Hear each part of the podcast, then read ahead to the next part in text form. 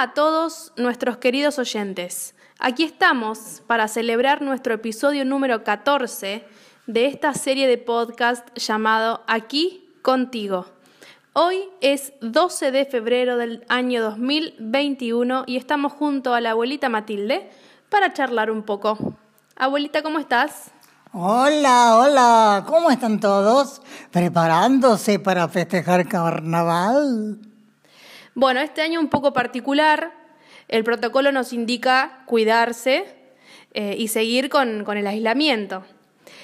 Yo tengo buenos recuerdos de carnavales pasados, pero bueno, quería preguntarte, a ver si sabes, ¿por qué, el porqué de, de tirarse agua y, y bombitas? Ah, en las tardes carnavaleras. Dicen que eso nació en la corte francesa. Los mozos pícaros tiraban agua a las niñas que a pesar de las ropas que usaban, estas mojadas, mojadas bien las mojadas, se adherían a los cuerpos y los cuerpos quedaban sexys y las máscaras eran juegos de la corte real. Ah, mira qué pícaros, ¿eh? Yo tengo recuerdos de cuando vivíamos en la calle Belgrano, que íbamos a la terraza con mis papás a tirar bombuchas a la gente que pasaba. No sé si era estaba tan, tan buen visto porque la gente nos miraba bastante mal. Quizás no se enteraban que era carnaval. Pero bueno. se perdieron esas costumbres. Antes era, las tardes eran llenas de gente tirándose bombitas de agua. En mi barrio había unos cuantos chicos que tenían una puntería. Ay, no había que salir para no ser acribillada a bombazo. Para los chicos es, una buena época. Bueno, y hablando un poco de familia, eh, tengo curiosidad acerca de tus tíos, por ejemplo. Ah, mis tíos queridos tan queridos, tan amorosos. Por parte de madre, la familia Gástica Viglia era mamá, Margarita, que era la mayor, y los tíos Luis, Isabel, José, Teresa, Rosa, Mercedes y Francisco. Ocho hermanos eran. Y por parte de papá, la familia Villani Ricotti era tía María, Ludovico, tú de Ludovico, Pablo, mi papá, José, Clementina, Luis, Petu, Matilde y Atilio, nueve hermanos, con sus respectivos esposos, eran un total de 32 tíos, porque dos eran mis padres. Y, los primos hermanos en total eran 14 y 14, o sea, 28 primos. Ah, la miércoles, eran un montón. ¿Y alguna vez se pudieron reunir todos juntos? Sí, una vez nos reunimos en el Hotel Dálmine, la familia Villani Ricotti, con sus hijos, los descendientes, 160 personas. Llenamos el salón. Fue una fiesta inolvidable. Tengo muchas fotos del evento. Nos visitamos de cuando en cuando las familias. Muchas viven en Buenos Aires. Nos juntamos en fiestas, algún cumpleaños, casamientos, algún suceso necrológico aniversario. Pero la relación cariñosa se prolonga en el tiempo y vence a las obligaciones y trabajos de la vida y a la distancia. ¿Y de tus nietos qué nos contás? ¡Ah, mis preciosos! ¡Ay, son tan lindos! Bueno, cuando los nietos se quedaban unos días en la casa de la abuela, organizábamos juegos y paseos a la heladería, a comprar chiches chiquitos. Y en la noche, hora de los cuentos, Corríamos las sillas y la mesa grande y trasladábamos los colchones de las camitas al piso del comedor, haciendo un campamento. Y cada uno contaba un cuento de miedo pero inventado por cada uno. Alguna vez, con un palo de escoba y una sábana, yo era el fantasma. Después de asustarlos, repartía golosinas. Bueno, a lavarse los dientes y a dormir, dijo la abuela. Todavía no, todavía no, clamaban los niños. Me hacen recordar una poesía que desde la infancia lo tengo. Es una abuelita que tiene tres nietos. Esta poesía es recuerdos de infancia, de la primaria, las lecturas. Tres cabezas de oro y una donde ha nevado la luna. Otro cuento más, abuela, que mañana no hay escuela. Los cuentos fueron llegando, fundidos en los abrazos. Las tres, y se durmieron los tres uno a uno. Las tres cabezas hermanas cayeron como manzanas maduras en el regazo. Qué bueno, qué buenos recuerdos en tu casa. Yo me acuerdo, bueno, me acuerdo mucho de tío Fede, que también nos asustaba en las ventanas. Se paraba en el medio de la oscuridad y de repente con alguna linterna, con algo, nos asustaba. Era una diversión para él y nosotros estábamos muertos de miedo. Me acuerdo de los castillos que hacíamos con los colchones. Era muy divertido venir a, a acampar a la casa de la abuelita. Sí. Bueno, ¿Y ahora qué nos vas a leer? ¿Algún relato? A ver, ¿qué, qué podemos hacer? Eh, te voy a leer mm, primero una poesía que se llama Esa. Esa que ayer fui, se trepaba al parral umbroso y dulce, saltaba en los tejados de vecinos, arrollando la vida con festejos en la dichosa infancia. Defendía el baluarte de sus fantasías, capturando estrellas en giros traviesos. Después, con la ilusión entre las manos, canciones y boleros meciendo sus cadencias, escuchando emocionada algún poema, armonías secretas del mañana inmenso, un poco de misterio en la mirada al pisar la blanda alfombra de los sueños, cantar, guisar, charlar con los amigos, perderse en la espesura de un recuerdo, guardando en algún rincón del alma prodigiosamente un joven destello. Esa que ayer fui, que se resistía a las aflicciones, domando pesares con rayos de luna, aún habita en mí a pesar del tiempo. Me gustó esa poesía. ¿Te gustó? Ahora, ¿con qué seguimos? Una reflexión sobre el tiempo. El otro día hablamos sobre el tiempo. Escribí esto. El tiempo. El pasado. Sucedió. Acontecimientos que quedaron en imágenes, textos, sonidos, en una película personal, con actores conocidos, nosotros, que podemos contemplar cerrando los ojos.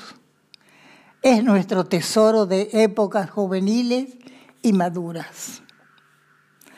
Ahora en el tiempo, el presente, vital, fugaz, de intensas sensaciones que pueden oscilar entre el temor, el dolor, la ansiedad del logro cotidiano o la alegría de la reconciliación, el reencuentro, la empatía, la generosidad del esfuerzo de toda índole, por compartir la noche esperada. Las charlas interesantes, los ricos alimentos preparados con amor, las canciones, las anécdotas, los proyectos, la sensación de pertenencia, de identidad, de raíz del árbol de la vida. Y ahora vamos al futuro, el futuro, magia, maravilla de esperar lo que vendrá, que deseamos sea dichosos, sin saber a ciencia cierta cuál será lo que realmente nos dará felicidad. Todos dicen salud al levantar la copa del brindis. Eso es lo primordial.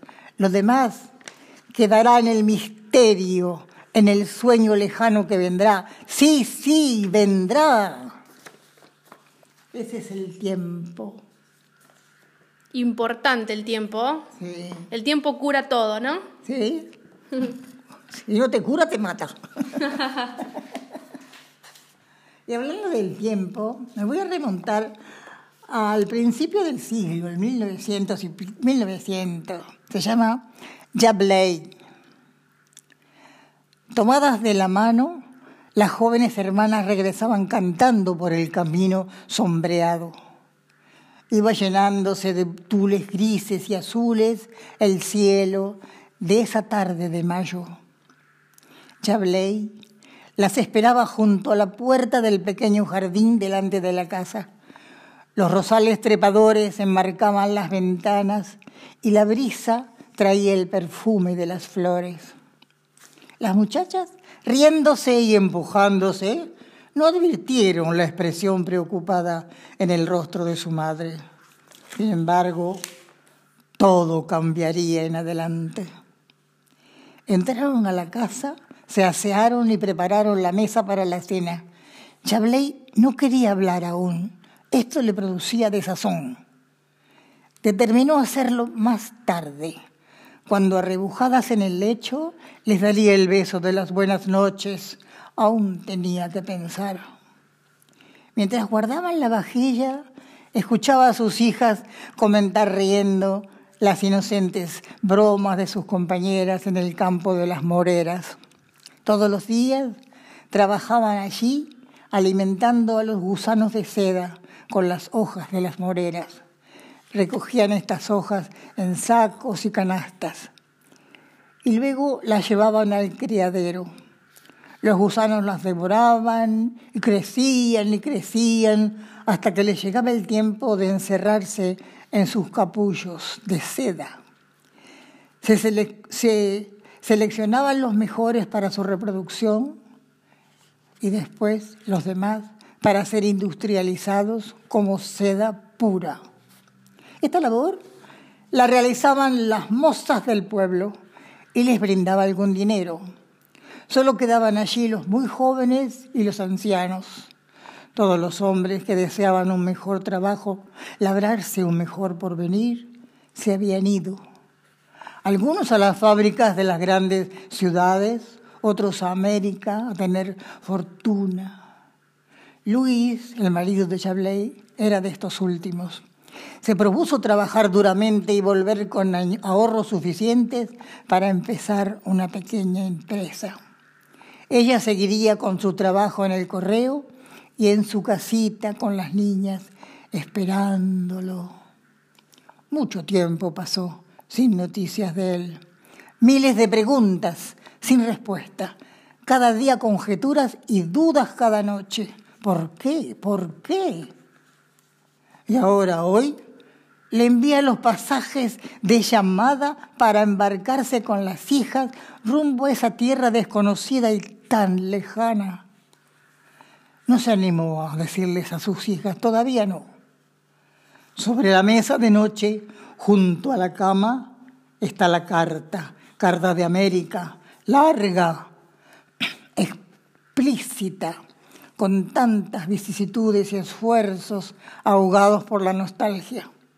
Por fin, buen trabajo en la Argentina y además con paisanos.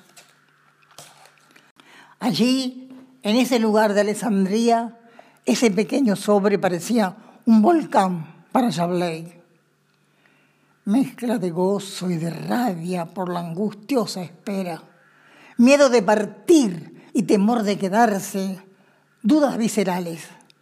Ella tiene que decidir dejar su casa, sus espacios conocidos, cruzar el ancho mar y radicarse en ese lugar ignoto, con la esperanza de paz y trabajo, y empezar con Luis y las hijas una nueva experiencia. Se quedó dormida con la carta sobre el pecho musitando América, América. Al día siguiente, muy temprano, caminó desolada por los senderos que la llevaron a orillas del río. Perdida la mirada en sus aguas, siempre despidiéndose en constante torrente. Releyó una vez más, temblando, la misiva. ¿Cómo un papel podía cambiar tanto sus vidas? Pero unas palabras se destacaron y fueron creciendo ante sus ojos. Te quiero, te espero, las espero, Luis. Al sentir íntimamente su llamado, sus manos ahogaron un grito. Regresó apresuradamente y empezó a disponer los primeros pasos de un largo camino. Cuando sus hijas Teresa y María volvieron del campo de Moreras, dulcemente les habló del viaje muy próximo, de los preparativos, del cruce del océano. Hicieron tantos planes, formularon tantas preguntas, hasta que llegó el día de la partida. Aturdidas por los acontecimientos, se embarcaron en la travesía marítima que la llevaría al puerto de Buenos Aires, en Argentina. Muchos días de navegación hasta arribar y cobijarse en el abrazo del reencuentro con Luis, esposo y padre afectuoso que acomodó a su familia en una casita en Campana, donde estaba su trabajo en el ramo de la construcción distante 80 kilómetros de la capital. Mirando por las ventanillas del tren, las muchachas te ahían los ojos llenos de paisajes distintos, de asombro en asombro. ¡Cuánto campo, madre! ¡Cuánta tierra! Tiempo pasó hasta que se ubicaron y se adaptaron a las diferentes costumbres criollas y al idioma desconocido aunque el grupo de paisanos mantenía sus visitas y se sentían acompañadas. Fueron desarrollando sus existencias en armonía con sus dificultades, pesares y dichas, siempre unidos. Allá lejano, el viejo lar, con sus costumbres, antiguas costumbres que heredaron los descendientes, la forma de amasar el pan, de preparar la pasta dominguera, que reunía a toda la familia alrededor de la gran mesa llena de bocadillos caseros, fragante a hierbas especiales, condimentos que deleitan las papilas gustativas y la alegría de compartir el vino con abrazos y canciones y el amor a la tierra, a la familia unida. Chablé y Luis compartieron una larga vida rodeados del cariño de sus hijos y nietos, tendiendo un puente de recuerdos desde la orilla del Borgorato, allá en Italia, hasta la orilla del Paraná de Las Palmas. Puente por el que transitaron esfuerzos, sueños, esperanzas que fueron trayendo para tejerlos apretadamente en la bendita tierra americana. Qué locura que la, que la ilusión de tres generaciones, tres o cuatro generaciones anteriores, sea venir a la Argentina y hoy la ilusión es volver. Sí, la ilusión de los nietos es ir a, hacerse la, a hacer la Europa en vez de hacer la América. Tal cual. Bueno, aprovechamos para mandarle un saludo a los nietos que están en Europa, ¿no? Les mandamos un saludo muy grande, abrazos y besos a los que están conquistando Europa. Federico en Alemania, Federico Tomás. Camilo y Eliana en Valencia. Macarena en Madrid. Felicidades, éxitos. Ahí estamos, le mandamos un saludo y seguimos con algún otro... ¿Otro relato?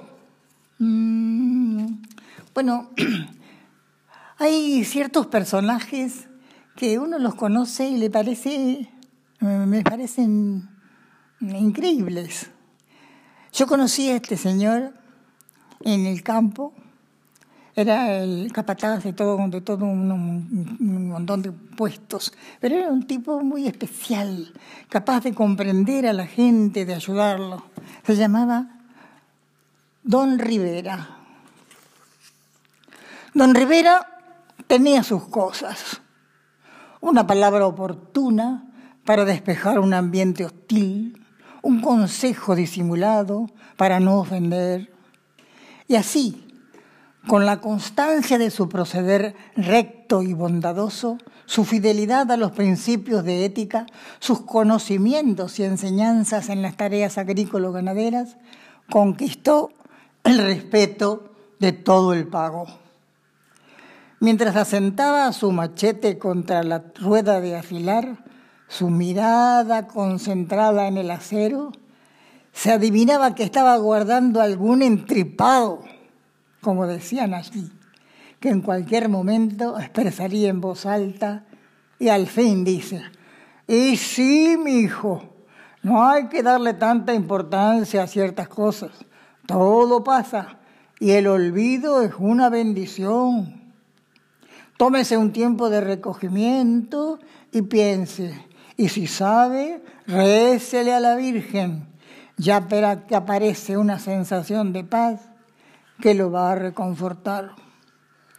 Dionisio escuchó con la cabeza baja, asiente, pero lejos estaba su corazón y su mente de comprender esas palabras. Se le vino el mundo abajo cuando llegó a su casa y Leonora ya no estaba esperándolo. Sobre la mesa una cartita Adiós para siempre. Me vuelvo a mis pagos. Ya no quiero vivir con vos. No me busques.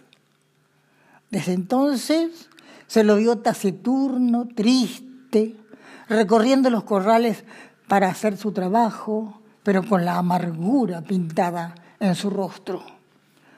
Don Rivera lo vigilaba. No sea cosa que este sonso tenga un mal momento y se mande una macana, pensaba. Y así fue, como una mañana lo encontró colgado del tirante del galpón de esquila. Estaba tibio cuando lo bajó. Mozo, flojo, carajo, matarse por un desdén. Después de un tiempo de pesar y condolencias, todo vuelve a su rutina. Hay que seguir las tareas. En una de esas jornadas de regreso se encontró con Rómulo, capataz del puesto Los Aromos. Este comentó sobre la desdicha del Dionisio y que tal vez si alguien lo hubiera escuchado, ayudado. A Rivera le pareció que lo miraba torcido. Cabalmente me he convertido en confesor de amores contrariados contestó Rivera y continuó. Vea, don, ¿a quién le falta una desgracia? A nadie. Pero quejarse y afligirse no le hace. Hay que poner el pecho duro y resistir la demanda. La parca vuela, que vuela y no hace distingos entre los buenos y los malos, de modo que cada circunstancia hay que aceptarla con valor mandarse al buche el trago amargo, renovar las fuerzas y no doblegarse. Ajá, me han contado que usted visita seguido el puesto de don Melgar. Qué pena lo arrima para ese lado, le preguntó Rómulo con mirada picaresca, celoso. Ya lo veía rumbeando para esa curiosidad. Mosito, me parece interesado. Sepa que mi trabajo es recorrer todos los puestos para conocer sus necesidades y colaborar con el patrón. Que todo funcione bien. Y no se aflija.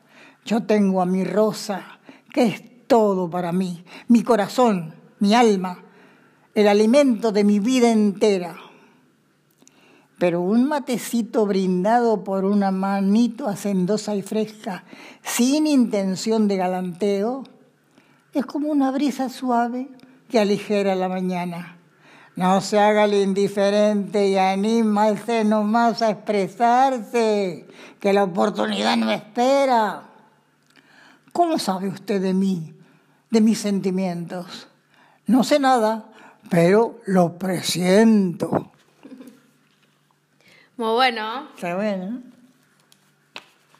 Y ahora vamos a leer, a ver, a ver, a ver, a ver. Mm. Ahora esta se llama ¿Qué hacemos con ella? Hace un tiempo que mamá está bastante distraída, ¿no te parece?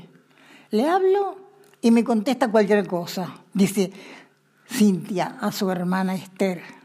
Sí, a mí también me preocupa. Se queda mirando a lo lejos, largo rato, suspira. ¿No estará con algún malestar? ¿Esos síntomas no será que está ya chocheando? ¿Fue el control médico? Le tocaba a Juanita acompañarla. Sí, fueron el jueves y ayer leímos todos los resultados de los análisis y dieron cifras normales, agrega Cintia. De todas maneras, prosigue, tiene sus años y hay que pensar en el futuro. No es bueno que viva sola. Yo no tengo lugar en mi casa que si no, me la llevo a vivir conmigo.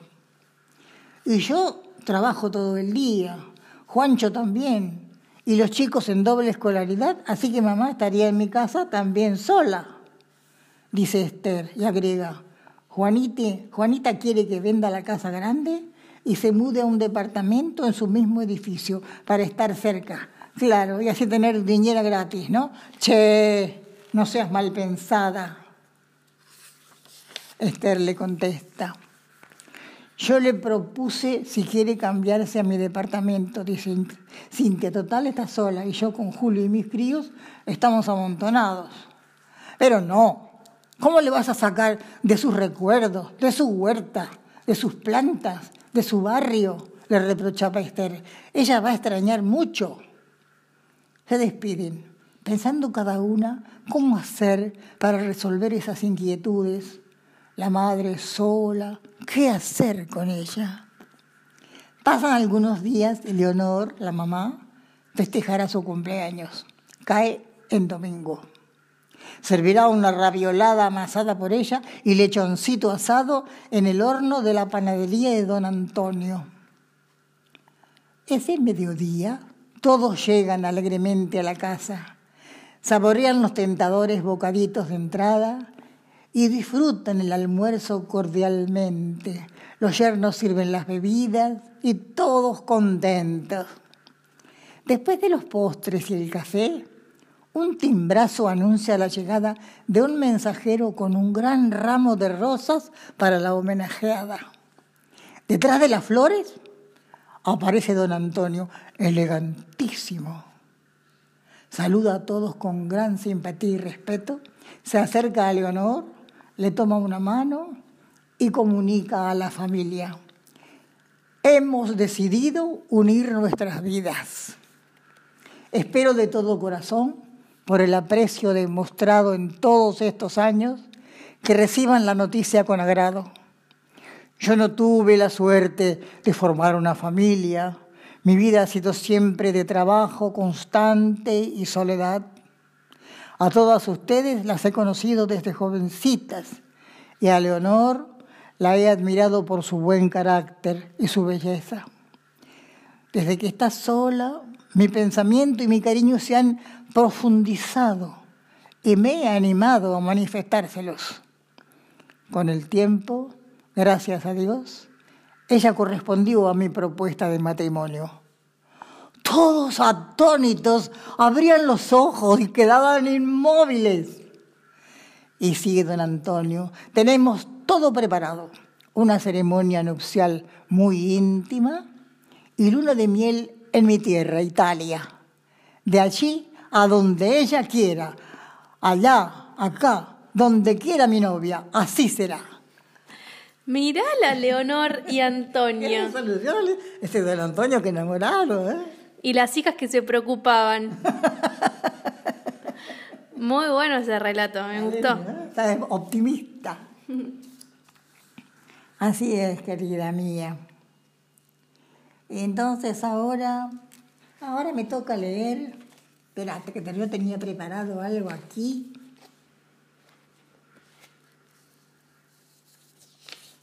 ¿Dónde estás, corazón? Este se llama instinto, instinto lúdico. ¿Qué quiere decir? El instinto de jugar. Bueno, cuando éramos chicos, alguna vez dijimos, dale que yo era Tarzán, dale que yo era Superman, o la Mujer Maravilla, o la Princesa Encantada, o una trapecista, o domador, u otros héroes de películas y cuentos. Pero lo cierto es que en esos momentos sentíamos que era real nuestra magia de transformarnos. Era un juego, un juego que nos envolvía y nos llevaba a la tierra del encantamiento.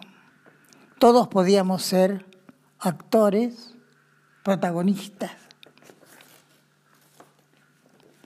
La vida ofrece su escenario variado y hoy en la experiencia que dan los años, también podríamos rememorar aquellas sensaciones. Solo nos bastaría la decisión de jugar, jugar, para volver a ser niños y desafiar la rutina de quehaceres, de ser siempre tan serios y circunspectos, personas que desfilan en sus obligaciones y compromisos. Un rato, algunos días, y refrescar el ánimo. ¿Y cómo? ¿Cómo? Tal vez bailar compases nuevos, un poco de rock, un poco de salsa, cantar en grupo temas alegres, leer historias optimistas, cocinar recetas nuevas y salir a caminar con buen ritmo. ¿Nos animamos? Ya. Vamos. Buenos consejos para todos, ¿no? Tratar de, ser más alegres, de disfrutar cada, momento, de comunicarnos más. Bueno, antes del saludo final, lo saludamos a, Walter, que fue el cumpleaños el día de ayer. Siempre son 20 años en un rincón del corazón. Felicidades, hijito. Felicidades, saludos, con mucho cariño. Feliz cumpleaños. Bueno, abuelita, hemos llegado a nuestro final del capítulo 14. 14, sí. El futuro tiene la magia que vendrá. Salud y levantar la copa en el brindis. Hasta pronto.